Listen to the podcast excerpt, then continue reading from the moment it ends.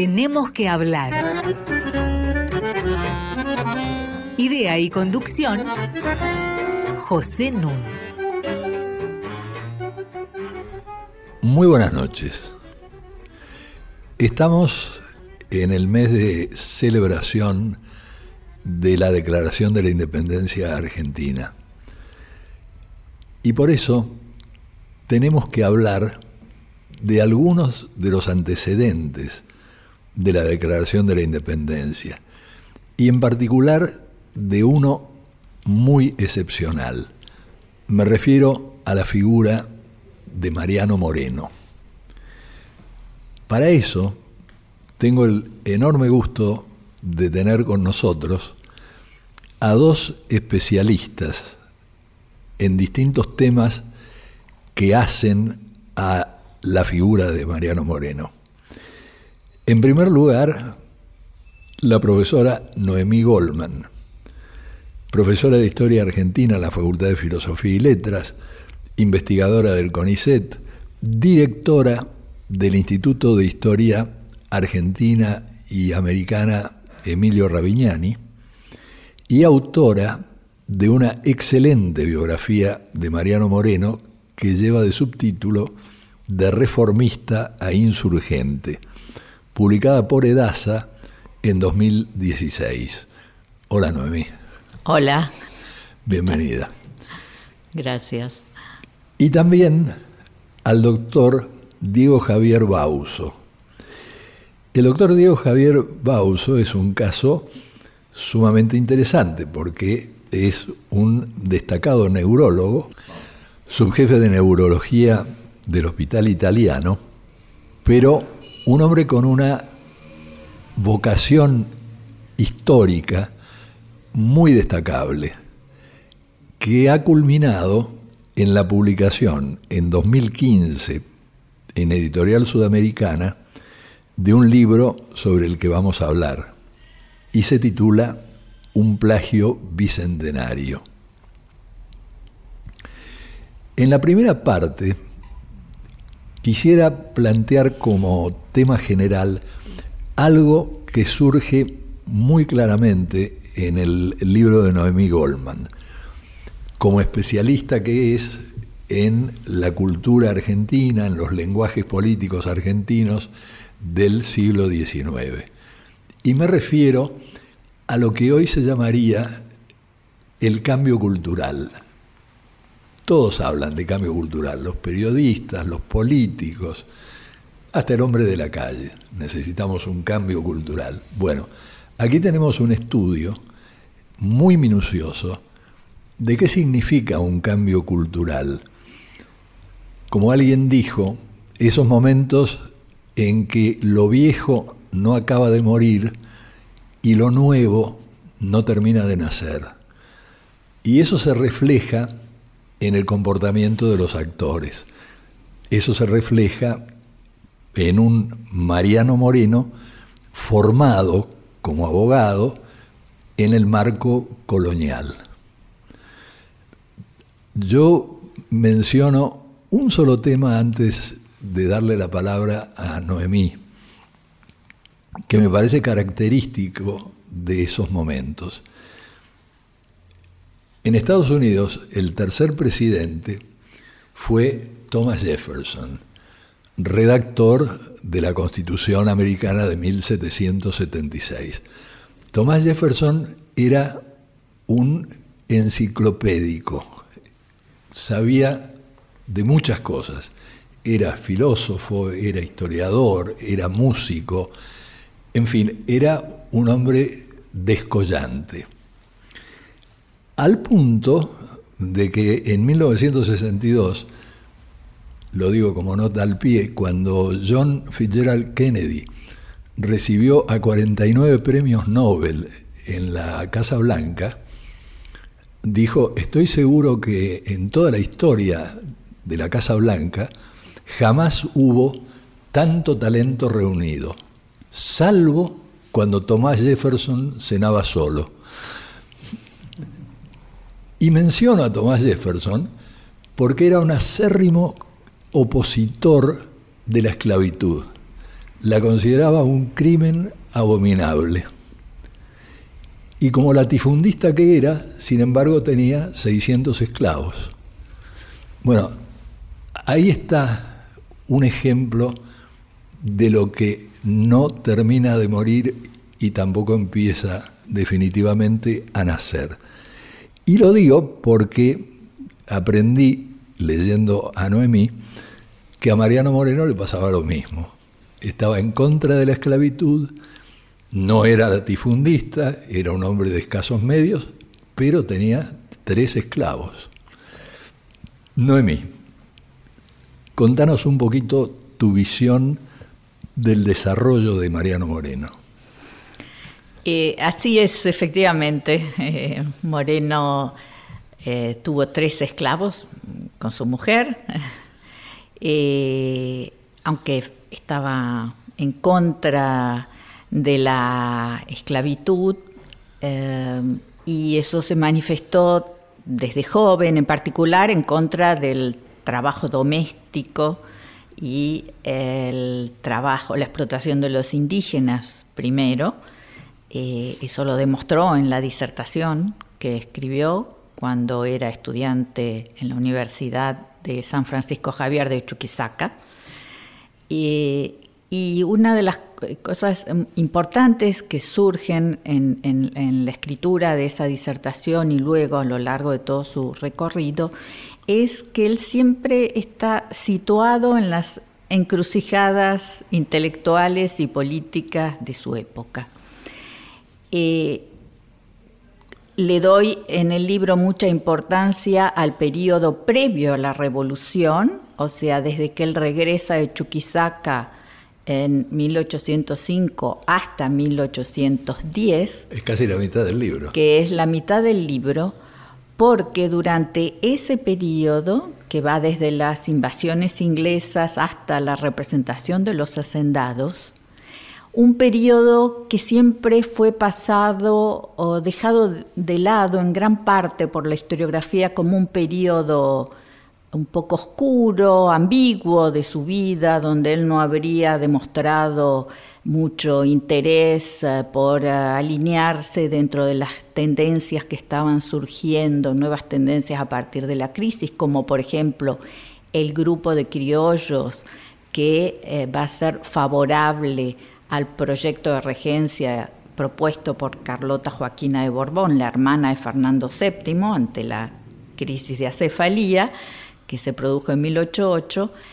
Eh, muy por el contrario, lo que yo pude reconstruir de ese periodo es que él tuvo una actuación muy destacada y no solo como letrado, sino también como asesor del cabildo, de la audiencia y que se sintió conmovido y tomó participación por ejemplo, a través de una memoria que relata los hechos de, eh, y cómo los criollos percibieron eh, las invasiones inglesas y donde ya muestra una actitud muy, digamos, una lectura muy lúcida y muy aguda con relación las, al comportamiento de las autoridades coloniales. Claro, para mostrar estas eh, ambigüedades, eh, me parece interesante señalar que eh, Cornelio Saavedra, como jefe de los patricios, defendió al virrey Liniers contra el cabildo en su momento. Y que a la vez, cuando viene el nuevo virrey que reemplaza a Liniers, que es Cisneros, le pide asesoramiento a Mariano Moreno. Claro, porque Moreno tenía, y, de allí surgen estas tensiones eh, que tienen que ver con una, por una parte, con el hecho de que él era un destacadísimo abogado, un letrado, ya, o sea, que empieza a, construirse una sólida posición. Entonces, como tal, era respetado tanto por españoles como por criollos. Pero al mismo tiempo, desde eh, eh, las invasiones inglesas, empieza a, digamos, eh, se inicia una modificación en la, en la correlación de fuerzas entre criollos o españoles americanos y autoridades coloniales. No hay un cuestionamiento todavía a la autoridad del rey. Es decir, pero sí, como consecuencia de las invasiones inglesas, surgen las milicias criollas y empiezan a tomar mucho poder los oficiales de, esas milicias. Y Saavedra era el jefe de los patricios. Y a, y a, partir de las invasiones también, digamos, ya no se puede hacer nada en el Río de la Plata sin tener el apoyo de esas milicias. Para alinearse, el apoyo fundamental, porque él surge de ese proceso de defensa de la ciudad. Y además tiene un carácter interino, por lo tanto se apoya. Pero el cabildo empieza a hacer su propio juego político. Porque Álzaga fue un hombre que surgió también y se hizo popular a partir de las invasiones inglesas. Pero lo que tenía eh, el problema de Liniers era que era de origen francés y entonces empieza a ser sospechado cuando se produce la invasión francesa a España de ser un filo francés o filo portugués. Claro. ¿Mm? Bueno, vamos a hacer un interludio musical. Para este programa hemos convocado a un joven y talentoso pianista italiano radicado en Nueva York junto con su esposa Lucille Chung. Y lo menciono porque muchas veces dan conciertos juntos y de hecho vamos a oírlos tocar a cuatro manos un tema que nos es muy cercano. Escuchemos a Alessio Bax. thank you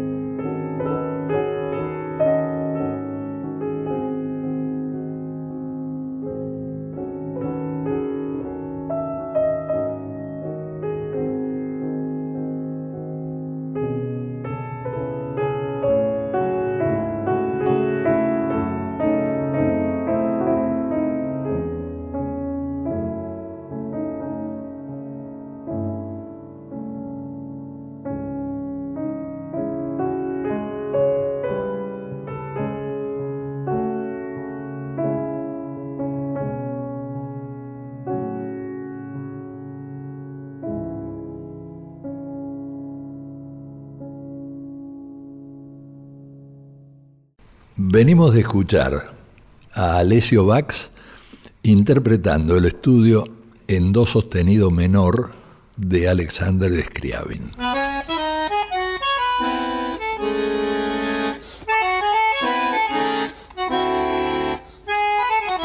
Seguimos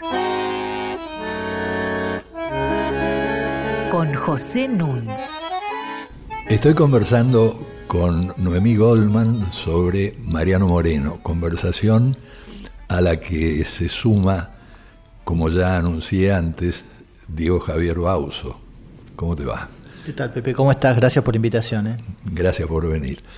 estábamos eh, hablando del ascenso de Moreno como un intelectual y un abogado de nota. A todo esto tendríamos que subrayar al público de que estamos refiriéndonos a un hombre de 28, 29 años. Era extremadamente joven para todos los antecedentes que venía acumulando. Ahora hagamos un repaso muy breve sobre la situación política que está ocurriendo entre 1809 y 1810. En 1808, o sea, apenas uh, un año y medio después de las invasiones inglesas, se produce un hecho inédito, inédito para Europa y por lo tanto para, para todos los dominios europeos en América. Y esto fue la abdicación de Fernando VII. Esa abdicación disfrazada en parte de eh, una invitación de Napoleón a los reyes, es decir, a Fernando VII y a su padre, a Carlos, a Carlos IV, a trasladarse a Bayona, territorio de Francia, para protegerlos, luego de que las tropas francesas ingresaron a España y eh, terminaron invadiéndola. Y en esa ciudad de Bayona se produce el traspaso de poder de Fernando VII a su padre Carlos IV, que recupera el trono, y Carlos IV lo pasa a Napoleón y Napoleón le pasa finalmente el trono a José I, quien se va a convertir en el nuevo eh, rey de España. Su hermano, José Bonaparte. José Bonaparte, hermano. Pepe Botella. Pepe Botella, hermano de eh, Napoleón.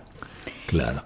Eso se conoce como la cefalía real que va a producir un terrible desconcierto en toda la monarquía y en América especialmente porque llegan las novedades juntas, el, el, anuncio de que Carlos IV abdicó el trono a favor de su hijo, luego que su hijo fue, obligado en Bayona a traspasarle nuevamente el trono y que ese trono finalmente pasa a los, a los franceses, y esta circunstancia llega, eh, digamos, estas noticias llegan a América en el mismo momento. Con lo cual, tanto las autoridades españolas como los americanos no saben a quién hay que jurar fidelidad, si a Fernando VII o a Carlos IV, y quién gobierna los territorios americanos. A esto hay que sumar el hecho de que Napoleón va a enviar también sus emisarios para tantear y ver si es que puede conseguir obtener el juramento de fidelidad de los americanos a el nuevo rey francés en España. Lo que va a suceder en América, y esta es una reacción espontánea y natural de todos los territorios, es que entre agosto y eh, septiembre de 1808 van a jurar fidelidad por Fernando VII. Pero jurar fidelidad por Fernando VII plantea justamente el problema de cómo mantener en depósito esa fidelidad, o sea, cuáles van a ser las autoridades que van a asumir provisoriamente, por eso se llama en depósito, la soberanía de un rey que está cautivo. Y este, esto va a llevar al proceso de formación de juntas, pero también de otras alternativas políticas. La formación de juntas se va a dar primero en España. Y luego una de las juntas de España se va a convertir en junta central, depositaria en la soberanía del rey, y va a proponer a América ser reconocida como tal. Y en América efectivamente van a aceptar a esa Junta Central y es esa Junta la que va a enviar en 1809 a un eh, virrey como se llamaba en la época, propietario, o sea, efectivo, para reemplazar a Liniers, que tenía un carácter interino y que además Liniers tenía el apoyo de las milicias criollas y se temía, los españoles, las autoridades españoles temían de esa alianza. Entonces, cuando inicia su gestión Cisneros, como virrey reconocido por todos, va a hacer una consulta al cabildo y al consulado para saber si es que consideran que sería, digamos, oportuno abrir el comercio con los ingleses. Los ingleses estaban presionando para introducir más productos en el Río de la Plata. Y además estaba el bloqueo francés. Y además estaba el, es decir, estaba el bloqueo francés y la, la, guerra en España, que ya se había convertido en España en una guerra por la, por la independencia. Y por otra parte hubo un cambio de alianzas. Inglaterra, que era la enemiga históricamente, de España se había aliado, y los portugueses también, con España cuando Francia invadió a España y hubo un cambio de alianza. Por lo tanto, los ingleses ven una situación política más favorable a los comerciantes ingleses para introducir productos. Eh, y ahí viene el, encargo a Mariano Moreno. Y ahí surge este encargo que se llamó la representación de los hacendados. y labradores. Y, eh, y labradores, un célebre texto a favor del, comercio libre. Pero no es solo, hay que leer este texto no solo en sentido económico, sino también político, porque allí en ese texto ya se refleja este contexto muy crítico de acefalía y Moreno lo dice, la posibilidad que si España queda totalmente dominada por los franceses, que se convierta en accesorio de América y por otra parte que el poder pase, el poder de la monarquía pase de, España a América. Claro, y ahí eh, nosotros dedicamos el último programa a la sociología económica. Bueno, ahí ya hay un antecedente porque Belgrano está promoviendo la economía política. Es decir, que la economía no es solamente economía, sino que la economía está absolutamente entrelazada con lo político. Y esto tiene su reflejo en lo que empieza a circular, que son los periódicos, uno de los cuales va a tener a Moreno como su promotor y director, que es la Gaceta de Buenos Aires. ¿no? Así es, y la economía política, eh, lo que ofrecía, lo que se llamaba en la época economía política, era una reflexión de eh, la relación entre las leyes económicas con las políticas y la legislación. Exactamente. Y uno de los fundamentos del desarrollo de esa economía política era la eh, defensa, la proclamación de los derechos individuales. Y esos derechos individuales eran el derecho a la libertad y a la propiedad. Con lo cual eh, vamos llegando a las jornadas de mayo de 1810. Efectivamente, en 1810 se da el desenlace final, porque se constituye un cabildo abierto el 22 de mayo en donde se pone a discusión si es que el virrey puede seguir manteniendo el poder cuando sus bases, sus fuentes de legitimidad han caducado. ¿Por qué? Porque la Junta, esta Junta Central, eh, presionada por el avance francés y debilitada en su autoridad, va a renunciar y a delegar el poder en un Consejo de Regencia que no va a tener ya representación americana. Claro. Por lo tanto, el virrey que había sido nombrado por esta junta pierde sus bases de legitimidad. Y es el momento en que se van a conjugar las fuerzas, la de los letrados y la de las milicias, para juntas promover el movimiento que lleva a la creación de la primera junta, o sea, del primer autogobierno criollo, en nombre de Fernando VII. Exactamente. Eh, esto pasa por la jornada de mayo, el cabildo del 22 de mayo, al que se invitan 450 personas y asisten unas 251 más o menos, es decir, la gente decente, no es que el pueblo este, es el que quiere saber de qué se trata, este, básicamente la gente decente la que se reúne el 22 de mayo. Esto se amplía en la jornada del 25 de mayo. Y entonces ahí el cabildo asume mientras nombra a una junta. Y para sorpresa de Mariano Moreno, él va a ser nombrado.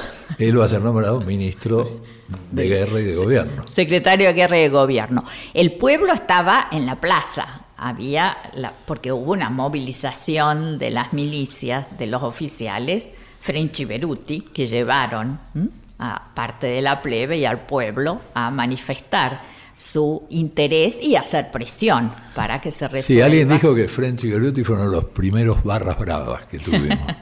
este, porque realmente eran los, los que movilizaban a los plebeyos, digamos.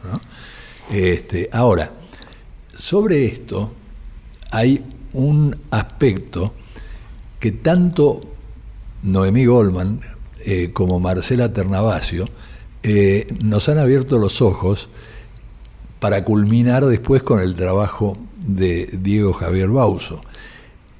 Nunca que yo recuerde, en mi época por lo menos, en la escuela primaria o en el colegio secundario, se salía de este esquema que venimos presentando hasta acá, es decir, las vinculaciones oscilantes entre América y España. En otras palabras, los actores fundamentales eran las juntas españolas, por un lado, y los cabildos, en el caso del eh, Virreinato del Río de la Plata. Pero hay una tercera fuerza que va a jugar un papel determinante.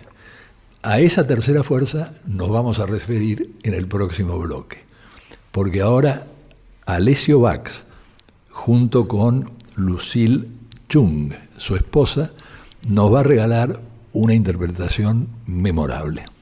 Oigámoslos.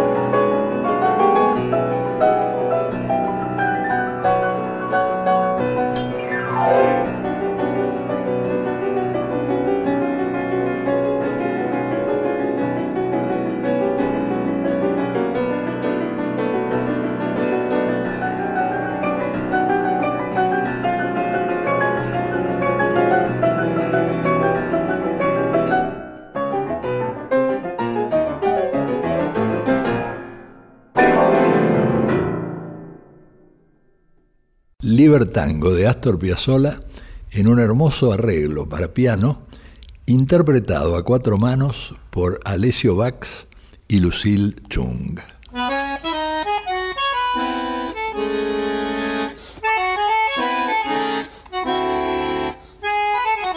Seguimos con José Nun.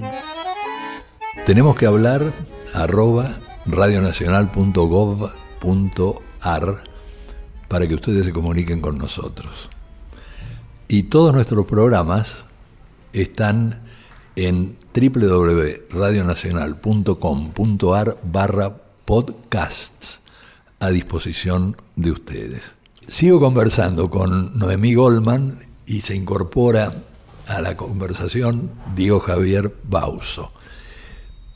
Dejé pendiente que Noemí nos explique cuál es el factor tercero que aparece en juego con gran relevancia.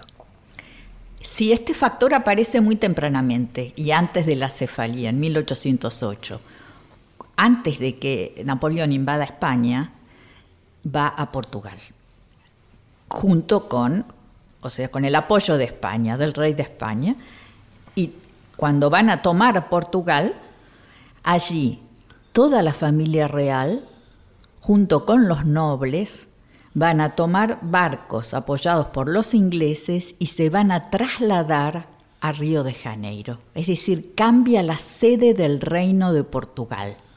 Se va a su colonia, que la, después la jerarquiza, y se instala en marzo de 1808, lo cual conmueve el tablero en América del Sur, porque constituyen una amenaza eh, muy próxima a eh, los territorios españoles de América del Sur. Y el temor de una nueva invasión, esta vez portuguesa e inglesa, al Río de la Plata, eh, por la proximidad de la corona, va, se va a constituir en un factor de mucha preocupación tanto para las autoridades coloniales como para el conjunto de los habitantes de esos territorios. Carlota Joaquina de Borbón es, era la hermana de Fernando VII y cuando pocos meses después Fernando VII eh, es tomado prisionero junto a su padre, ella va a lanzar un manifiesto al conjunto de América, pero eso impacta más en Buenos Aires, invitando a los territorios españoles a aceptarla como regente protectora de los territorios americanos en nombre de Fernando VII. Pero se traslada a Río. Ella se traslada a Río con su marido, ella era la esposa del príncipe regente de Portugal. Desde Río envía este manifiesto al conjunto, a toda América. Este manifiesto es recibido en Buenos Aires por todas las corporaciones coloniales y este manifiesto va a, tener una aceptación positiva por un grupo de criollos notablemente Belgrano, Castelli, los hermanos Rodríguez Peña, que van a ver en el proyecto Carlota Joaquina una oportunidad para participar en una futura regencia, para ser considerados legítimamente actores de la conformación de un nuevo gobierno de excepción, en el marco de la preservación del linaje. Claro, y a esto es a lo que se opone Mariano Moreno, porque Mariano Moreno es el que piensa que mediante este protectorado se le abre camino a una dominación portuguesa sobre estos territorios. En efecto, porque tanto las autoridades coloniales como algunos americanos, como es el caso de Mariano Moreno, que ya tenía amistad con Belgrano y Castelli, pero en, este, en, lo que hace al proyecto Carlota Joaquina se muestra eh, distante, reticente y desconfiado, eh, y tiene que ver justamente con el peligro que significaba una regencia por parte de la esposa del príncipe, príncipe regente de Portugal. Claro. Es aquí que entra en escena nuestro amigo Diego Javier Bauso. ¿Por qué? Porque hay un famoso en la historiografía argentina, un famoso plan de operaciones que Belgrano habría encomendado que preparara a Mariano Moreno, y este plan de operaciones es un plan de operaciones que eh, Javier nos va a explicar en detalle, absolutamente sanguinario. Contanos. Bueno, se descubrió, en realidad el plan lo conocimos casi un siglo después de la Revolución de Mayo. No se lo conocía en, digamos, acá en, la República Argentina hasta, digamos, 1896, cuando fue publicado. Y en ese momento se leyó el plan que estaba firmado por Mariano Moreno y fue un shock para todo el mundo porque traía, era un plan muy, muy largo, muy extenso, estructurado en distintas partes. Una de las partes trae conceptos sanguinarios porque explica cómo hacer la revolución y haciendo la revolución más bien de una forma radical. Revolución, digamos, ponen ese plan pone en letras lo que hacen las revoluciones en general, matar a los enemigos, deportarlos, eh, decapitarlos. decapitarlos y hacer cosas revolucionarias básicamente. Pero son instrucciones. Son instrucciones, lo que pasa es que pone hay que matar al enemigo, hay que decapitarlos, hay que corromper a los generales enemigos, hay que traficar, hay que si incluso entre las familias, enemistarlos si son para crear discordias, o sea, toda una serie de, de cuestiones que están reñidas con la ética, uno diría, pero bueno, podrían ser dentro de un eh, proceso revolucionario. Lo que pasa es que la historiografía... Podrían ser excesos dentro de un proceso revolucionario. Podría ser eh, un exceso, es un exceso, uno lo lee, es un exceso, uno se, se escandaliza tal vez leyendo eso. Claro. Este, que fue lo que pasó en, el, en, en la época. Uno en ese momento tenía una visión más liberal de, la, Revolución de Mayo y era un proceso más bien pristino, donde nos había llevado la libertad, con poca efusión de sangre, etcétera, etcétera. Y descubrir de golpe que uno de los adalides de la libertad promovía una serie de medidas sanguinarias, reñidas con la ética tal vez, eh, bueno, fue un golpe para todo el mundo. Entonces en ese momento hubo como dos bandos, un bando que estaba a favor de la autenticidad del plan y otro bando que trató por todos los medios de Estamos hablando de 1896. Fin del siglo XIX, exactamente. Fin del siglo XIX. Justamente los revisionistas van a tomar este plan como una justificación de la mazorca y de los excesos de Rosa. Exactamente. Es decir, Rosa puso en práctica las instrucciones de Moreno, era el argumento. Dice, bueno, leímos el plan de la Revolución de Mayo y decía que había que hacer esto, entonces hicimos, Rosas hizo lo que decían los revolucionarios de Mayo. Pero ¿qué pasó con el plan en 1811? El documento mismo acá no se conoció, nadie lo nombró, no existen, digamos, no hay memorias, no hay cartas, no hay relaciones de tradiciones verbales de que ese plan existiera dentro de los revolucionarios. Sí, en, eh, en la Corte de Río de Janeiro empezó a circular ese plan y nosotros lo sabemos con toda seguridad porque hay cartas de Carlota Jaquina que se lo envía al rey Fernando VII, etcétera, etcétera, diciendo que estos revolucionarios hicieron un plan que es muy sanguinario, etcétera, etcétera. Entonces, estamos seguros que a partir de 1814 ese plan es conocido por lo menos dentro de la Corte de Río de Janeiro y en 1815 enviado por Carlota Jaquina en la Corte de Madrid. O sea, eso, eso no hay ninguna duda al respecto.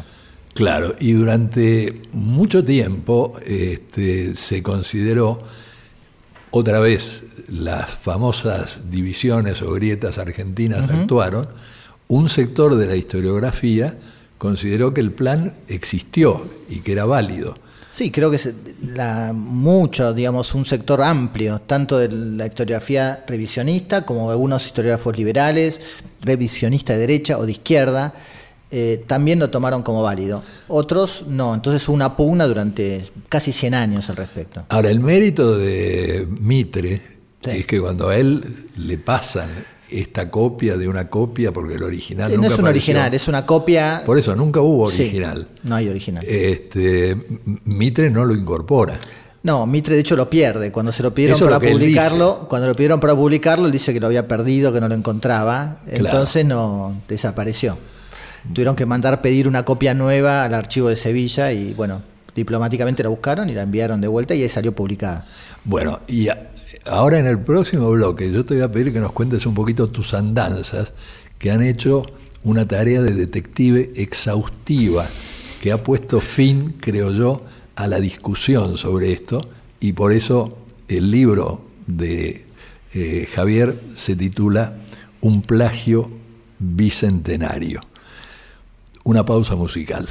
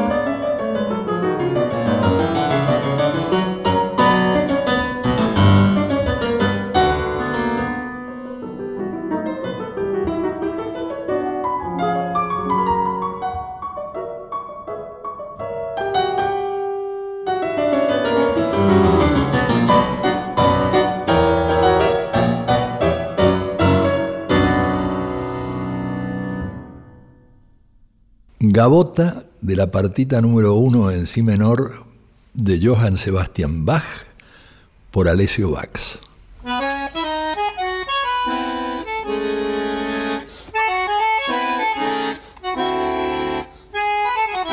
Seguimos con José Nun. Estoy conversando con Noemí Goldman y con Diego Javier Bauso y le estaba preguntando a Diego Javier cómo hizo la investigación, cómo empezó la investigación de su libro Un plagio bicentenario. Empezó un poco por casualidad, básicamente. Yo era, bueno, estudiante como estudiante de medicina. Un día entré a una librería, me compré el librito ese que me llamó la atención. Eh, dije, bien interesante leer lo que dice Moreno de la Revolución de Mayo de primera mano. Y cuando lo leí dije, pero esto es rarísimo, no parece de Moreno, no parece el estilo de Moreno. Entonces me puse a leer y dije, pero esto yo estoy leyendo una locura. Y descubrí que había un montón de gente que decía que había pensado lo mismo que yo, que no le parecía que era el estilo de Moreno, y que, pero también descubrí que había muchísima más gente que decía, sí, este es Moreno. Entonces ahí empezó todo un poco y me puse a, leer todo lo que pude sobre, sobre el tema, como una cosa de detective, o sea, una casi una novela policial, buscar cuál es la verdad y buscar pistas para tratar de hallar este, algo que pueda determinar si esto era verídico o no. A lo largo de los años eh, muchísimos autores eh, dieron por concluida esta discusión sobre la veracidad del documento, porque tanto los que decían que era apócrifo, decían que sabía que mostraban cierta prueba, decían esto demostró que el libro es apócrifo o que el documento es apócrifo, y los, los de la vertiente contraria decían exactamente lo mismo con otras pruebas. Y eso siempre quedó en el medio y nunca hubo algo determinante. ¿Y cuándo llegó el día memorable en que le dijiste, Watson, aquí sí, está? Ahí está. fue un día memorable, estaba buscando algo que tenía que ver con, con, con y Mariano Moreno, etcétera, etcétera, y, puse una cita del plan de operaciones y me apareció un texto de un diario, o que alguien que citaba un diario mexicano de 1811. Y yo dije, pero este hombre está escribiendo en este diario de 1811 lo que dice el plan de operaciones. Y eso era, eso que estaba citando el diario mexicano, era una novela que, que se llama El Cementerio de la Magdalena, y la estaba transcribiendo una parte ahí. Entonces me puse, busqué esa novela, ahora online se la puede encontrar, está, está publicada online, eh, y descubrí que gran parte del plan, o por lo menos de la introducción, la conclusión y algunos párrafos de, algunos artículos, están tomados exactamente de esa novela. O sea, básicamente alguien tomó esa novela y fue sacando partes y fue armando todo un texto largo. Cortó y pegó. Algo creo que en la época debía ser bastante engorroso, pues se tomaban partes de distintos capítulos, de distintos tomos incluso, y armaban un texto bastante legible. Bastante, no, no perfecto, pero bastante legible. Y, y tomaron ese trabajo y hicieron una introducción bastante larga sobre la importancia de las revoluciones, etcétera, etcétera. Y después le agregaron, sí, ya artículos más puntuales sobre ciertos eh, hechos políticos, militares, económicos, y que algunas ideas están tomadas también de la, de la novela. Y esa ese, ese preludio que habló de que Belgrano presentó a Moreno y la Junta lo llamó para armar el plan, y todo ese preludio también está tomado como una, una cosa novelesca de la novela. Muchas ideas están sacadas de ahí también. La, el autor de la novela es Reñó Guarín. Y la novela es del año 1800. Es de 1800. Se publicó en cuatro tomos en 1800 y 1801. Tiene como 900 páginas, ¿no? sí, son cuatro tomitos y después se tradujo al, español en Sevilla en 1809. O sea, en 1810 empezó a circular eh, la, primera edición, en 1811 se hizo una, ya una segunda, porque tuvo mucho éxito. Porque en España, justamente invadida por los revolucionarios franceses, era una novela que hablaba sobre los revolucionarios franceses, las atrocidades que cometían, etcétera, etcétera. Entonces fue muy exitosa y se siguió, digamos, reimprimiendo en España, por lo menos durante el siglo XIX, en, múltiples ocasiones. Pero en castellano llega a, América, a México. En México la primera noticia que tenemos es en 1811, a principios de 1811. Ah. Esa es la primera noticia que tenemos. Yo después descubrí, también buscando algunos periódicos eh, españoles, que se conoció en, Mallorca el cuarto tomo eh, a fines de 1810, llegó el, cuarto tomo. O sea, tampoco daría el tiempo como para que Moreno pudiera, pudiera haberla leído y haberla copiado, sí, haberse inspirado, no.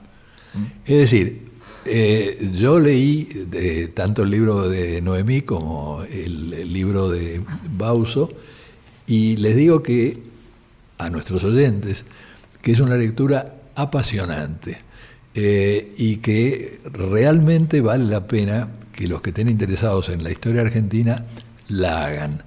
Eh, volviendo ahora al tema general, después de decir que yo estoy totalmente convencido, como historiadores, eh, como Felipe Piña, que antes creía que el plan era verdadero, después de leerlo a Bauso y conversar con él, se ha convencido de que no es así, de que es una falsificación, es decir, de que es un plagio.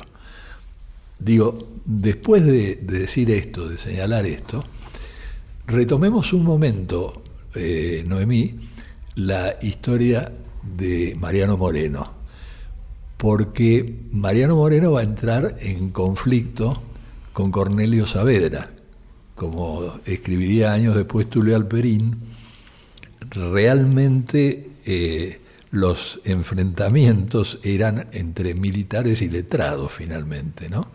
Eh, y la Revolución Argentina tuvo como cuna este, el regimiento de patricios, digamos, era el centro de la agitación, ¿no? Ahora, ¿cómo se produce el enfrentamiento Saavedra-Moreno?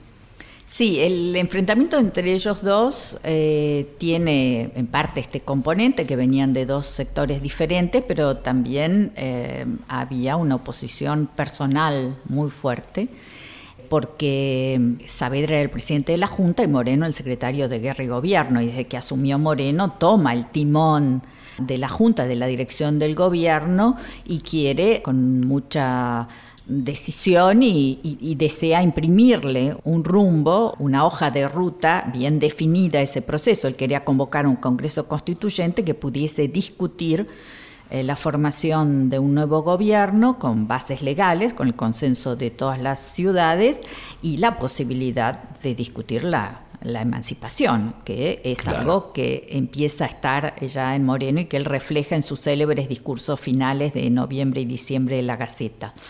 Ahora, la oposición entre ambos entonces se manifiesta eh, después de la ejecución de Liniers y los otros líderes que participaron en la primera movimiento de oposición a la Junta, y si bien ellos firman conjuntamente esa, esa decisión, pero allí eh, el que toma la decisión de la ejecución, el que, el que envía la orden para ejecutar a esos líderes fue eh, Moreno eh, y, Saavedra, aunque lo apoya, no le habría gustado eso, porque justamente era el, Liniers había sido el héroe de las invasiones inglesas.